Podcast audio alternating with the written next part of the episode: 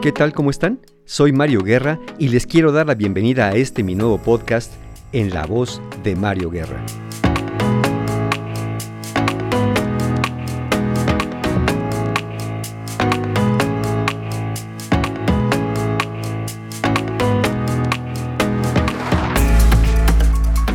Y me da mucho gusto que me acompañen una semana más a un nuevo episodio de mi podcast, porque el día de hoy quiero hablar de un tema que quizá muchas personas en este momento lo estén experimentando, o quizá a lo largo del tiempo, pues es algo que, que les sea muy familiar.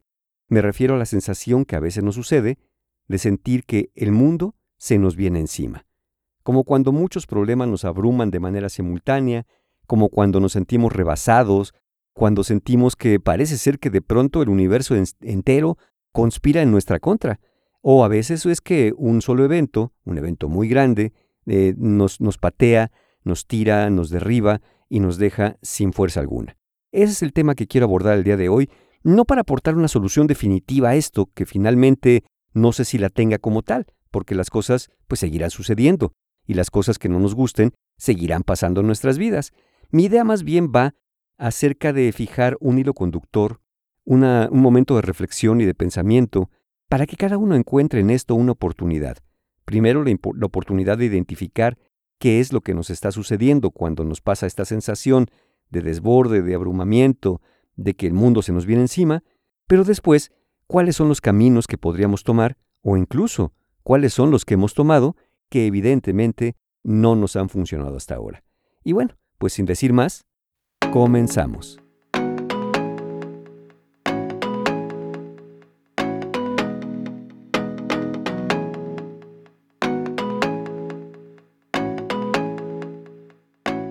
Y efectivamente esta sensación de sentir que el mundo se nos viene encima puede ser realmente abrumadora. Vamos a ver cuáles pueden ser los supuestos por lo que estemos pasando si nos sentimos así. Uno puede ser algo puntual que te resultó inesperado. Algo sucedió de pronto algo muy doloroso y que obviamente sientes que afecta tu vida de manera muy negativa. Puede haber sido la muerte de un ser querido, enterarte de una noticia muy desagradable, eh, haber perdido algo, finalmente. Muchas personas les pasa esto cuando son diagnosticadas con enfermedades graves. Esa es una posibilidad.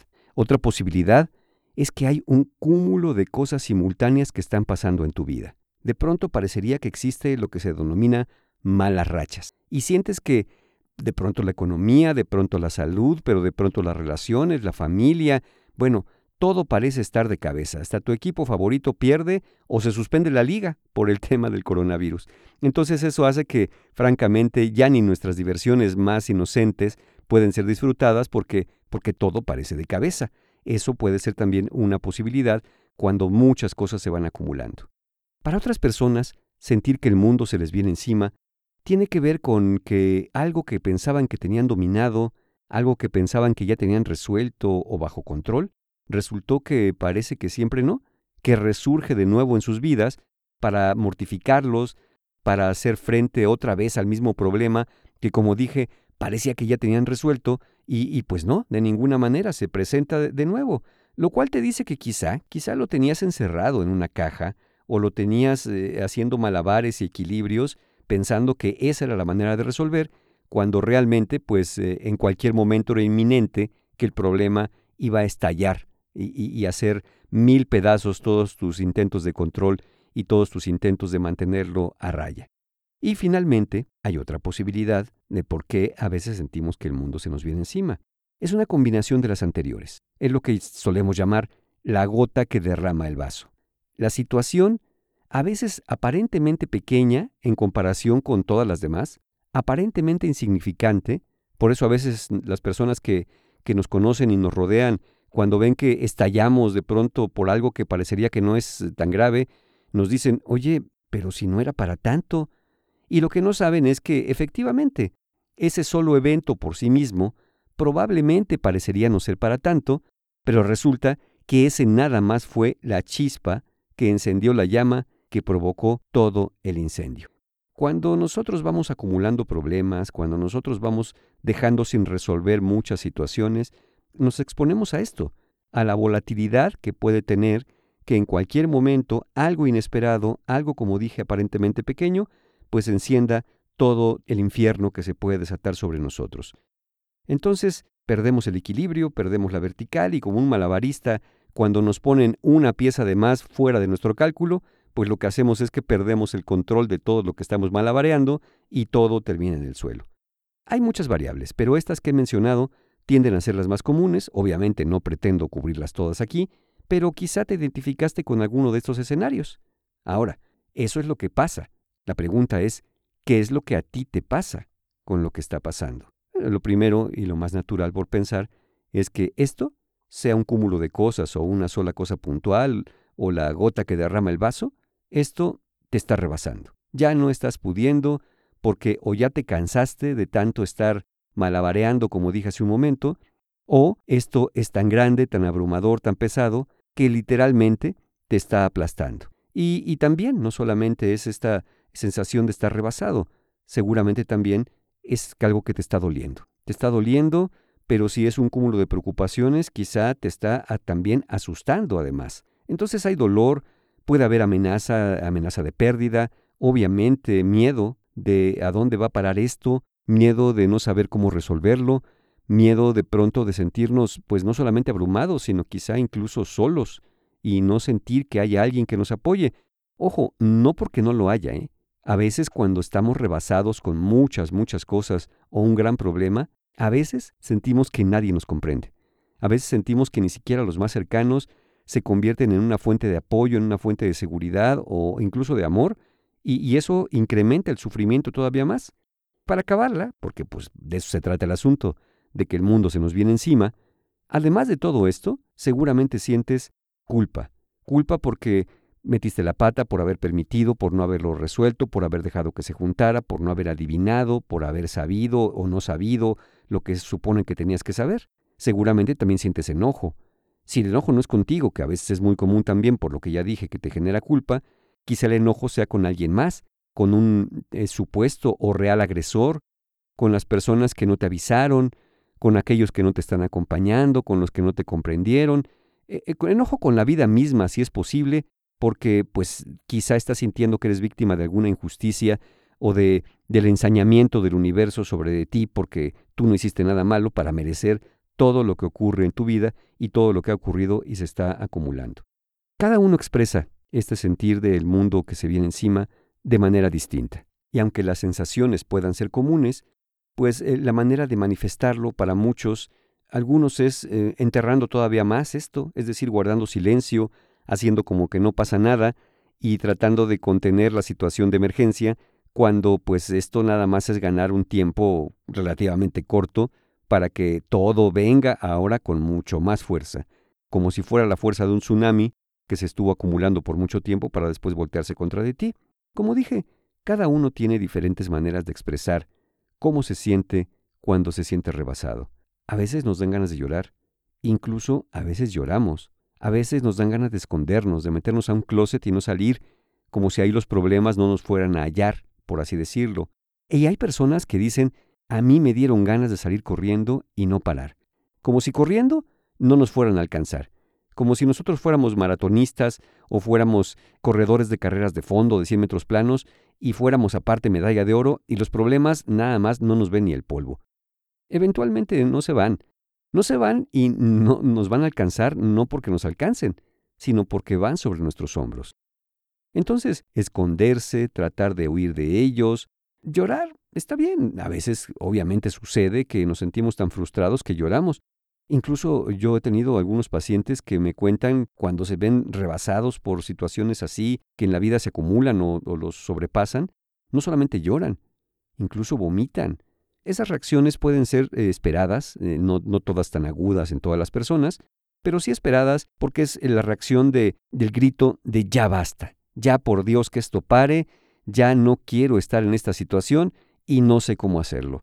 Es de pronto como si sacáramos la cabeza por la ventana y gritáramos ya, paren por favor. Dan ganas a veces para algunas personas de después de ese gran grito, después de esa manifestación violenta de, la desesperación, dan ganas de dormirse. Dan ganas de dormirse e imaginar que al despertar todo habrá sido un sueño. Y créanme, yo he experimentado en algunas ocasiones en mi vida esa sensación y ese deseo de despertarme a la mañana siguiente y darme cuenta que, que todo lo soñé, Lamentablemente, cuando no es un sueño, pues no es un sueño, es la realidad.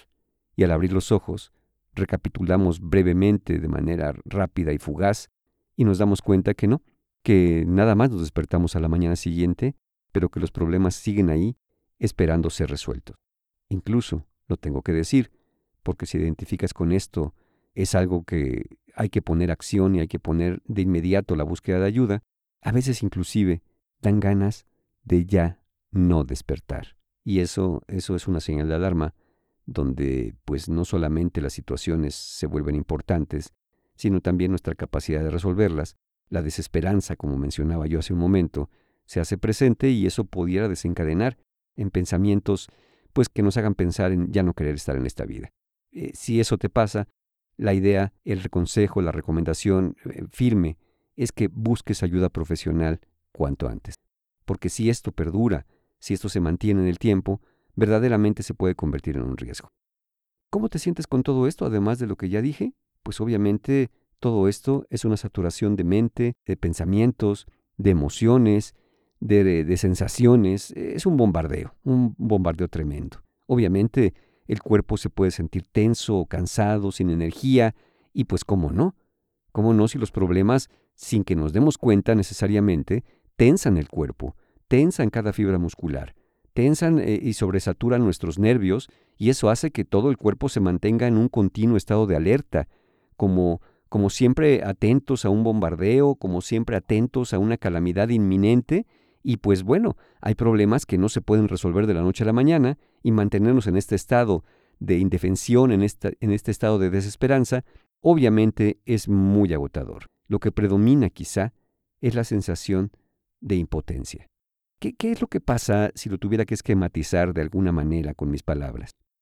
Por un lado, tenemos una gran amenaza que puede estar constituida por un solo evento, como ya mencioné, o un cúmulo de eventos, un grupo de eventos que se han dado en el tiempo largo, corto o la combinación de ambos.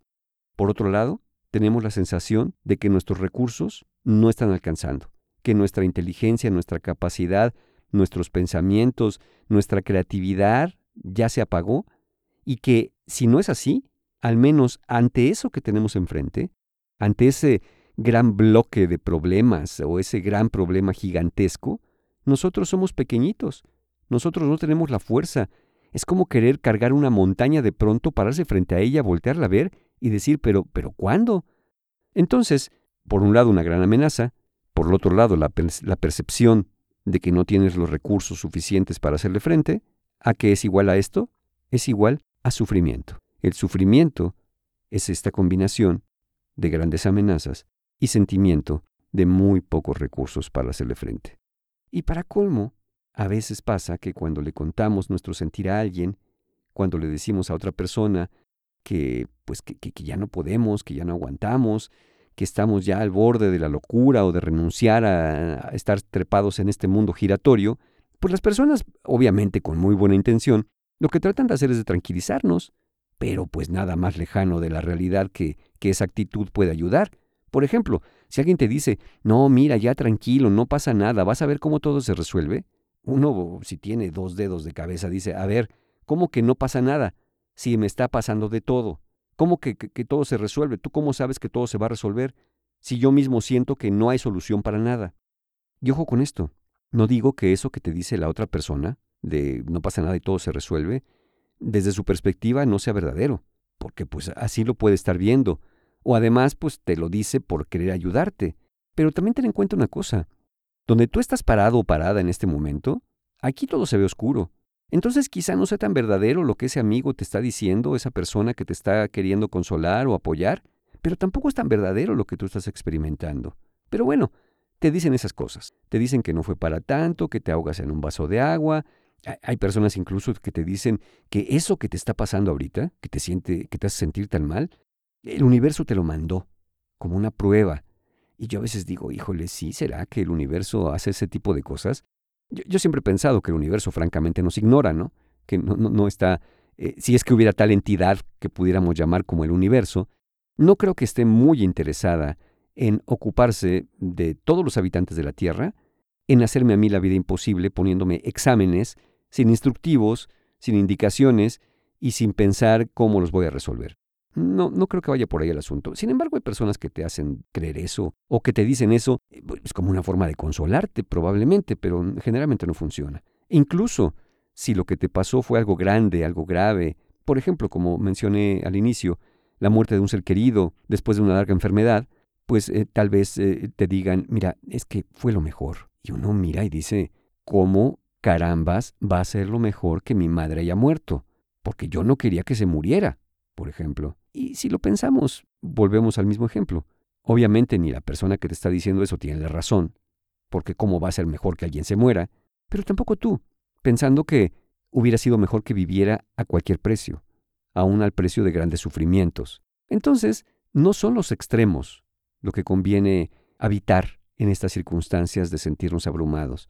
No son los extremos a veces ofensivos del no pasa nada y no es para tanto, pero tampoco los extremos angustiantes de pasa todo y seguramente no voy a poder con nada. Pero hay que recordar que si para ti es importante, eso es importante. Y si tú sientes que no estás pudiendo ahorita con lo que está pasando, es porque verdaderamente no estás pudiendo. Lo cual no quiere decir que no vayas a poder. Simplemente que ahorita, si estás en la parte más aguda de la situación, quizá ni siquiera convenga que pienses qué es lo que puedes hacer para poder resolver, afrontar o adaptarte a lo que esté pasando. Es este momento, como dije hace rato, del grito desesperado de ya no puedo más, para poder liberar esa energía, esa frustración que se siente, y después ponernos a pensar y reflexionar cuáles son los posibles caminos y soluciones. Que hablando de esto también, no solamente son lo que es lo que nos dice eh, alguien, algún amigo, alguna persona que nos quiere para tratar de animarnos eh, o consolarnos. ¿Qué es lo que te dice tu mente ante circunstancias así? Mira, no me dejarás mentir. De las primeras cosas que vienen a la cabeza cuando ocurre una situación catastrófica o el acumulo de cosas que, nos rebasan, es la pregunta ¿por qué? ¿Por qué a mí? ¿Por qué así? ¿Por qué ahora? ¿Por qué aquí? Tengo un paciente que justamente estaba por inaugurar un restaurante antes de la pandemia, antes del confinamiento, y ya no se inauguró, pero ya había invertido en el local, en el mobiliario, en las cocinas, en los hornos, y, miren que los que sepan de eso sabrán que no es nada barato el equipo que se necesita para plantar un restaurante si uno lo quiere hacer pues de, manera correcta y adecuada. El caso es que, que todo se quedó ahí. Sí, dirán, bueno, ahí está la inversión, sí, pero el capital se fue, pero las deudas crecieron, pero él se preguntaba justamente eso. ¿Por qué justamente cuando me decidí a emprender? ¿Por qué precisamente cuando por fin había reunido el capital necesario para invertir en un sueño que tuve desde hace mucho tiempo? Viene esta pandemia y me patea todo.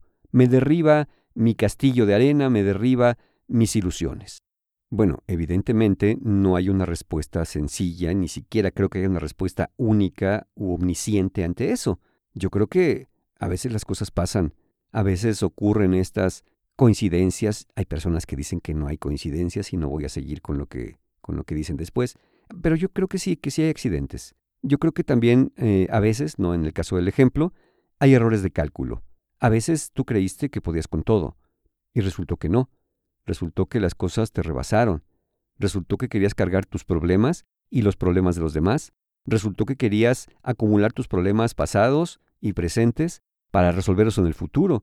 Y resulta que el tiempo te alcanzó, por ejemplo. Y además, si hay otra persona involucrada en el problema que te está quejando, otra cosa que también se presenta en ti, evidentemente resentimiento. Resentimiento porque si no fuera por aquella persona, tú no estarías ahorita en tal situación. La verdad es que eso tampoco es tan verdad. Es decir, en muy pocas ocasiones verdaderamente nosotros somos eh, agentes absolutamente pasivos de una situación que nos agobia, que nos abruma. Al menos, al menos algo que hicimos fue algo que dejamos de hacer. Es decir, poner límites para ya no dejar que una situación grave se fuera prolongando o gestando en el tiempo cuando pues quizá había algunas señales que no pudimos, no supimos o no quisimos ver. También nos criticamos y nos juzgamos duramente cuando, cuando nos sentimos que, que teníamos que haber sabido. Esta pregunta de, pero ¿cómo no supe? ¿Cómo no adiviné? Pero si era tan claro. Mentira. Es claro hoy que la situación ya está ocurriendo o que ya ocurrió, porque ya viste el resultado. Pero antes de que ocurriera, no siempre las cosas son tan claras. A veces sí, Pero a veces, como dije, no podemos, no sabemos o no queremos verlo. Pero a veces no. A veces verdaderamente todo parecía ser distinto y el resultado cambió de un giro de 180 grados y, y, no sabemos ni cómo pasó. Ahora sí que literalmente alguien apuntó las placas porque ni lo vi venir. Pero tengamos en cuenta una cosa, criticarte, juzgarte o regañarte por no haber sabido, pues es el equivalente a, regañarte por no tener la capacidad de adivinar el futuro. Es decir, no, no es una exigencia. A veces eh, hay quien tiene esa cualidad como de, de mirar cosas y, sacar deducciones y conclusiones y poder anticipar ciertos resultados. Pero ver, ver el futuro como tal, no, nadie tiene esa capacidad. Entonces, insistir en la pregunta de cómo no supe, pues eh, no te va a acarrear más que sufrimiento. Ten en cuenta una cosa, imaginar o suponer no es lo mismo que saber. Tú puedes decir, bueno, me lo hubiera imaginado. Bueno, pues sí, no te lo imaginaste. Por ejemplo, ¿quién se iba a imaginar en mediados del año pasado, en junio, julio, agosto del año pasado, de 2019, que para el 2020 iba a haber una pandemia? Sí, es verdad, hay personas que ya se lo imaginaban. Había personas como Bill Gates y algunos otros que ya estaban alertando que si nos presentaba una pandemia, un virus sin control, la íbamos a pasar mal. Sí, pero la mayoría de nosotros no. La mayoría de nosotros incluso, si hubiésemos escuchado esas conferencias o esas charlas que anunciaban que esto podía pasar, a veces tachábamos de locos a, esos o de agoreros o de pesimistas, pero lo más seguro es que ni siquiera tomábamos en cuenta ese tipo de, de advertencias. Entonces, imaginar o suponer no es lo mismo que saber, pero también hay una realidad. La desilusión viene de la mano de las expectativas que tuviste acerca de la vida misma, acerca de las circunstancias, por ejemplo, si lo que estás padeciendo hoy es una cadena de malas relaciones donde acaba siempre traicionado, traicionada o engañado o engañada, pues probablemente eh, tus expectativas y la forma en que te vinculas ha contribuido a encontrarte con personas de esta naturaleza. Seguramente muchos de nosotros cuando nos vemos rebasados por la realidad es porque esa realidad no la consideramos posible. Imaginamos una realidad distinta. Imaginamos quizá una respuesta diferente de los otros, los imaginamos más leales, más solidarios. Em, a veces inclusive tenemos de manera inconsciente fantasías de inmortalidad o de la permanencia de las cosas. Cuando decimos, es que no me imaginé que se me fuera a descomponer el coche, es que no me imaginé que me fuera a enfermar, si estaba sano. Es como el equivalente a decir, pues no me imaginé que se fuera a morir si estaba vivo.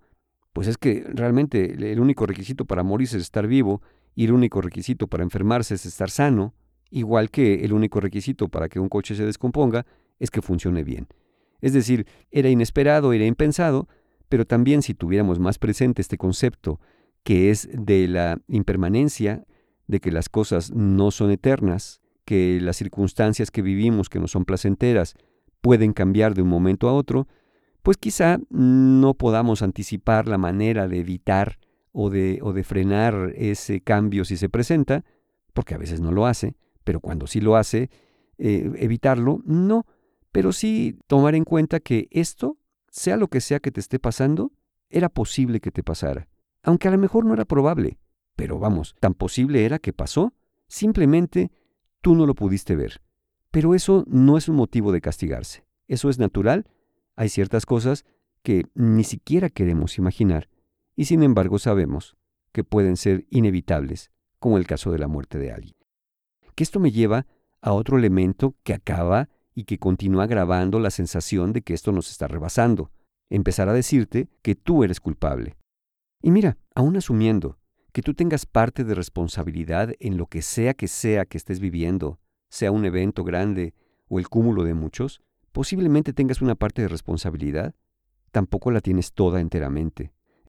El otro día estaba yo en Canal 11, para los que no ubiquen esto aquí en México, es un canal de televisión y hay un programa que me suelen invitar, que le tengo mucho cariño, se llama Diálogos en Confianza. Bueno, un día me invitaron, no hace mucho antes de grabar este podcast, al programa y hablábamos de la autocompasión.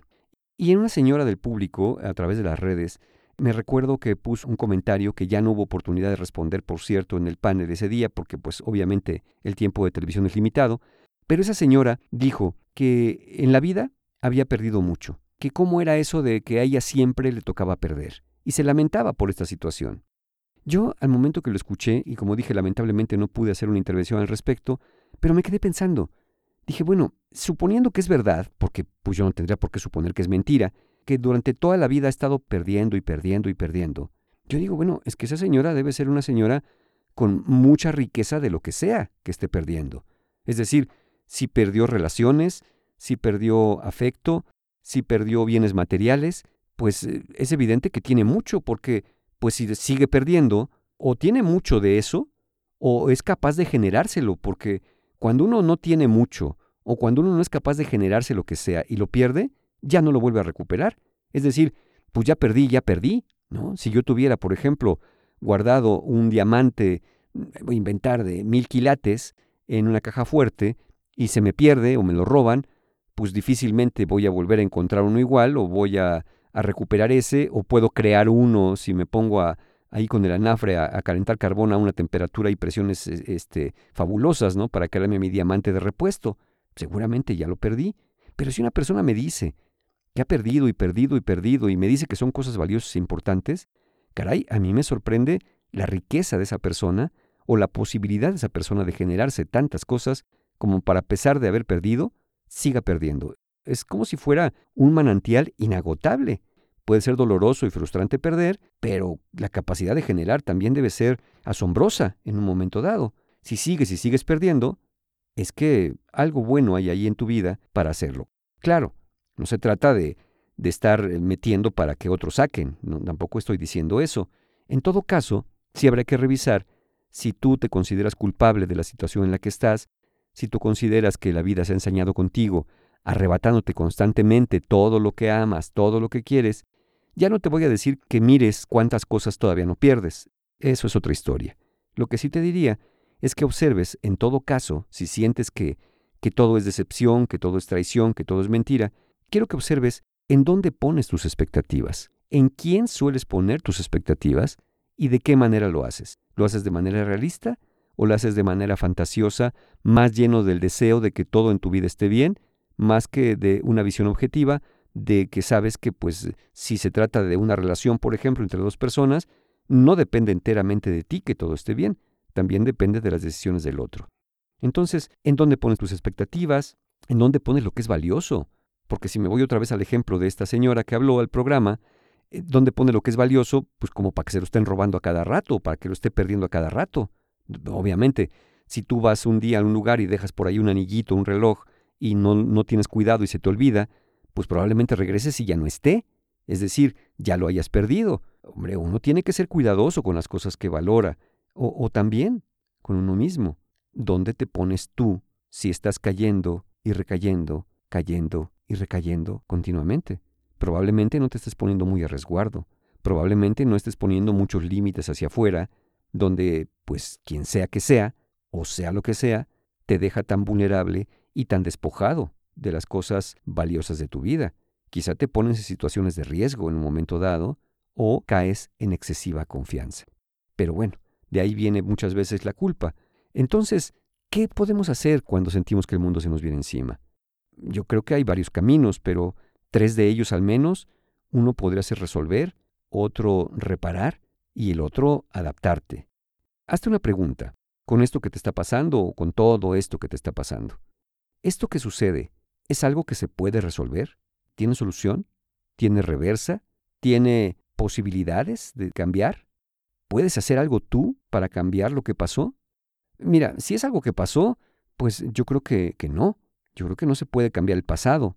Como he dicho algunas ocasiones, no puede uno cambiar el periódico de ayer, que ya está impreso. Eso ya solamente es noticia que sirve para mirarse, para reflexionarse y obviamente para aprender y, evitar en el futuro que se repitan situaciones desagradables. Pero si no lo puedes resolver, porque no sea posible, por ejemplo, la muerte de alguien, ¿cómo resuelves eso? ¿Cómo regresas a alguien a la vida? Siempre puedes reparar si no puedes resolver. Siempre puedes corregir el rumbo. O si fuera el caso, siempre puedes disculparte con otra persona pidiéndole perdón. Si ya le diste a alguien un palo en la cabeza, pues no lo puedes, voy a decirlo así, despalar, porque ya se lo diste. Eso no lo puedes cambiar, pero lo que sí puedes hacer es pedirle perdón y obviamente comprometerte a no volver a hacerlo y de pasadita pues darle una explicación, ¿no? De qué te pasó para darle un palo en la cabeza. Digo, cuando menos para que el otro sepa cuáles son tus alcances. Ante esto, ante esto que, que te pasa, haz lo que puedes hacer. Yo sé que quieres solucionarlo todo y que todo quede ya resuelto en este momento, aquí y ahora, pero a veces eso no siempre es posible. A veces incluso hay cosas como recuperarte de una gran pérdida o de una enfermedad que tienen que ver más con procesos que con momentos puntuales. Entonces, haz lo que puedas hacer. Recuerda, no se puede volver a nadie a la vida, no se puede todavía viajar en el tiempo hacia el pasado. Hazte una segunda pregunta. Ya te preguntaste si eso se puede resolver. Si no, pues ya sabes que lo que toca es adaptarte o reparar. Pero si se puede resolver, ¿es algo que a ti te toca resolver? ¿O es que estás cargando los problemas de los demás? ¿Es que a lo mejor es un problema familiar y todos los demás están muy despreocupados por el asunto y tú eres el único o la única que está muy angustiado pensando cómo le haré para que todo vuelva a ser armonía en mi familia? Cuando quizá tú ni siquiera fuiste la que encendió la mecha o proporcionó el combustible para crear este incendio.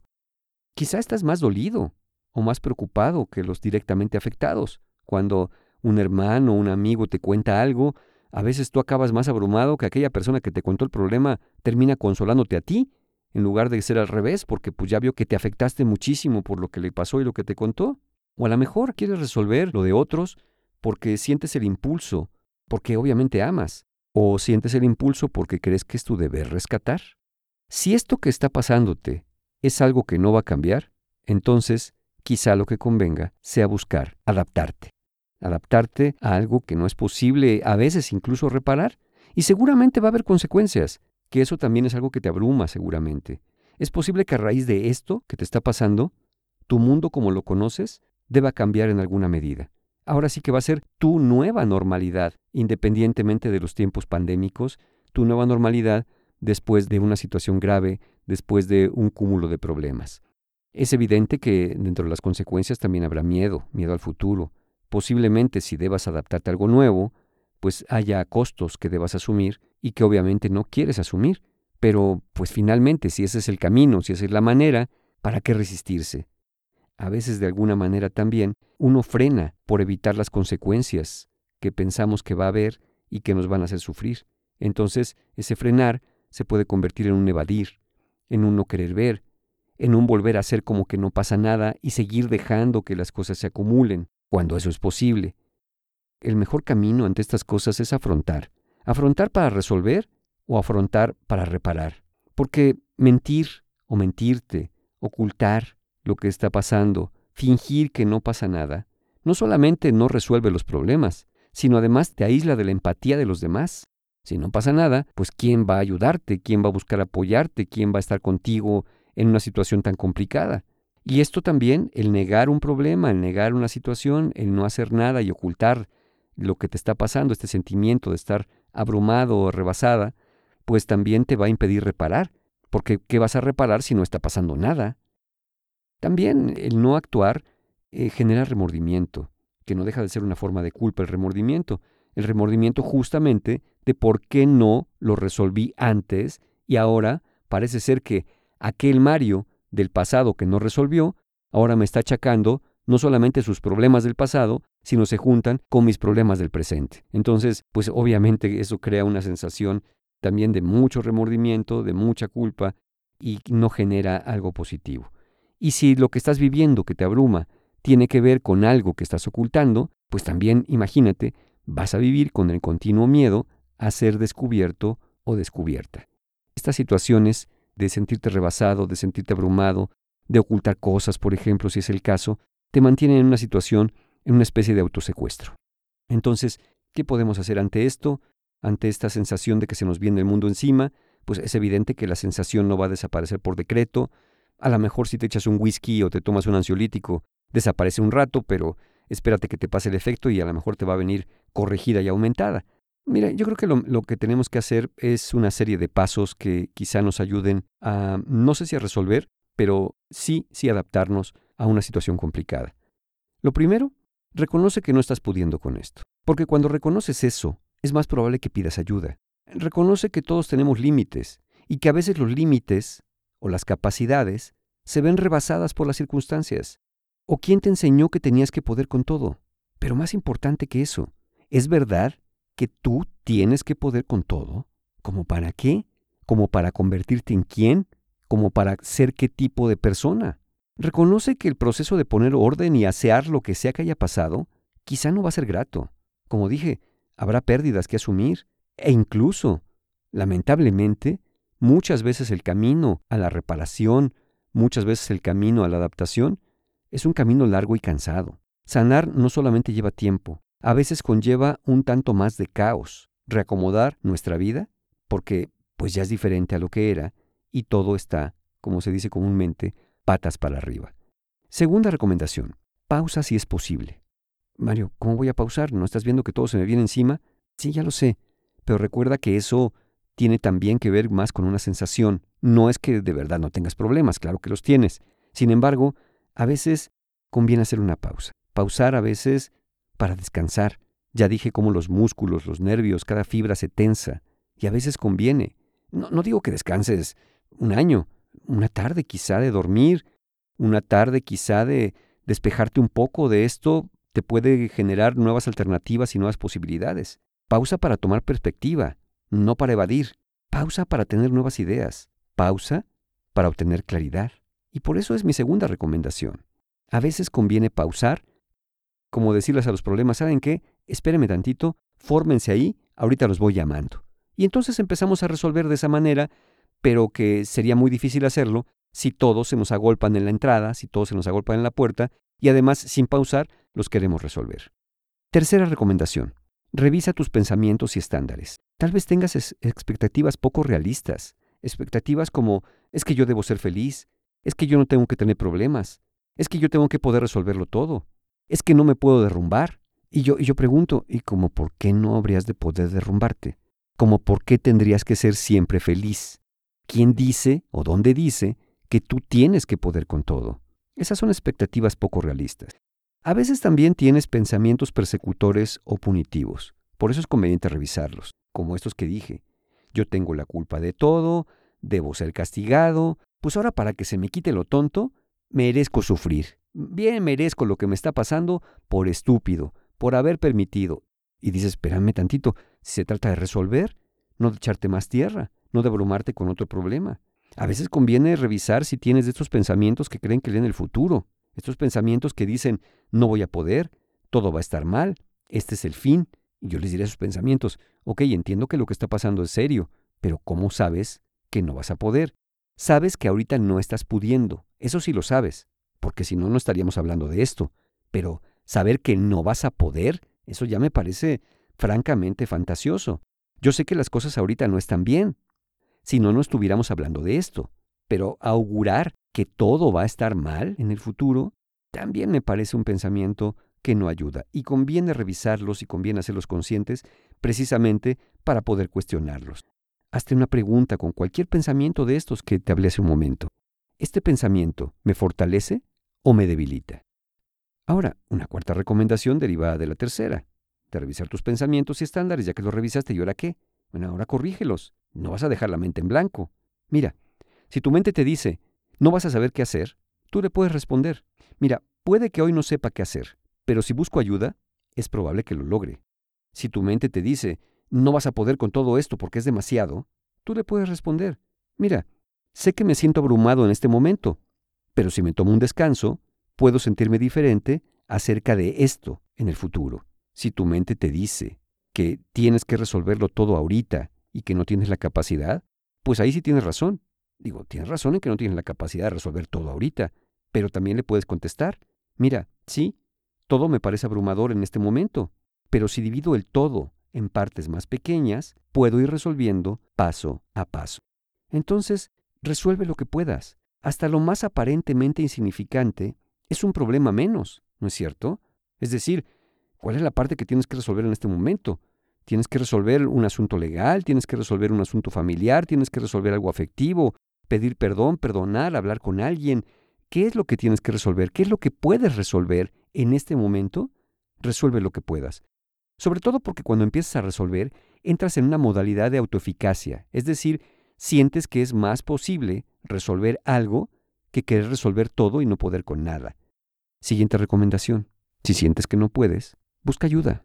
Mira, Imagínate que hay una carga muy pesada, una gran caja, si quieres verlo así, que está muy, muy pesada y que ya la pulsaste y te diste cuenta que no puedes con ella. ¿Qué haces? ¿Qué hacemos cuando no podemos cargar algo? Pues buscamos ayuda, ¿no? Evidentemente.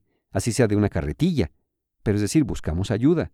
Bueno, en este caso, en tu caso en particular, si te sientes abrumado o abrumada por todo lo que pasa en tu vida y el mundo se te viene encima, si no sabes, pregunta. Pregunta a quien sí sepa. Investiga la manera de resolver este tipo de situaciones. Apóyate en un profesional.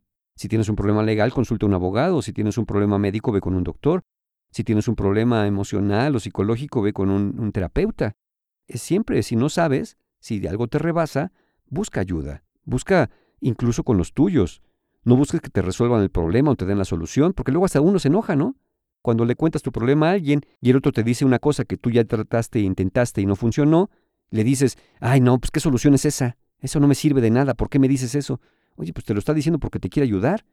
Pero, pero no vas tú eh, con los tuyos en busca de soluciones siempre. A veces vas en búsqueda de comprensión, de compañía, de tiempo, de paciencia. A veces nada más vamos a la búsqueda de escucha. Y, ante eso no puedes recriminar, porque no, nosotros no te van a dar soluciones, evidentemente. Recuerda esto, no tienes que poder con todo, tú, aquí y ahora. Resuelve lo que puedas. Busca ayuda cuando sientas que no estás pudiendo. Y si tuviera que dar una especie de resumen de estas recomendaciones que acabo de darte, lo diría de la siguiente manera. Ante los problemas, si puedes, evítalos. Si no los puedes evitar, porque ya están aquí, entonces, resuélvelos. Si no los puedes resolver, porque eso que pasa no se puede resolver, entonces busca reparar o repararte. Pero si tampoco puedes repararte, porque lo que pasó fue muy grave y te dejó francamente lleno de heridas, entonces, adáptate. Sana, sí, pero adáptate a una nueva circunstancia. Adáptate a veces a vivir incluso de una manera distinta, con una ausencia, con un cambio en tu vida. Quizá no era lo que esperabas, pero no necesariamente tendría que ser peor en el futuro, sobre todo si empiezas a resolver. Duele, sí, sí duele, pero eso es lo que toca, eso es lo que toca atravesar hoy, para salir de esa tormenta, atravesar por ese dolor, pero sin dejar de resolver, sin dejar de reparar o sin dejar de buscar la manera de poder adaptarnos.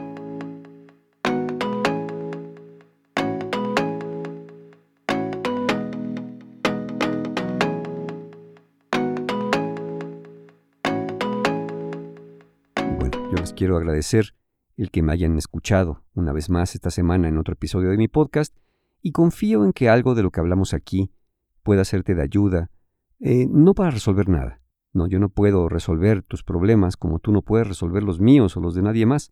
Sin embargo, siempre habrá una manera de reflexionar, siempre habrá la oportunidad de mirar, de pensar, justamente cuando pausemos y escuchar este podcast puede ser para ti un momento de pausa, para después preguntarte, ¿Qué voy a hacer con todo esto? Y empezar a accionar. Nos escuchamos la próxima semana, como siempre, aquí en La Voz de Mario Guerra. Hasta pronto.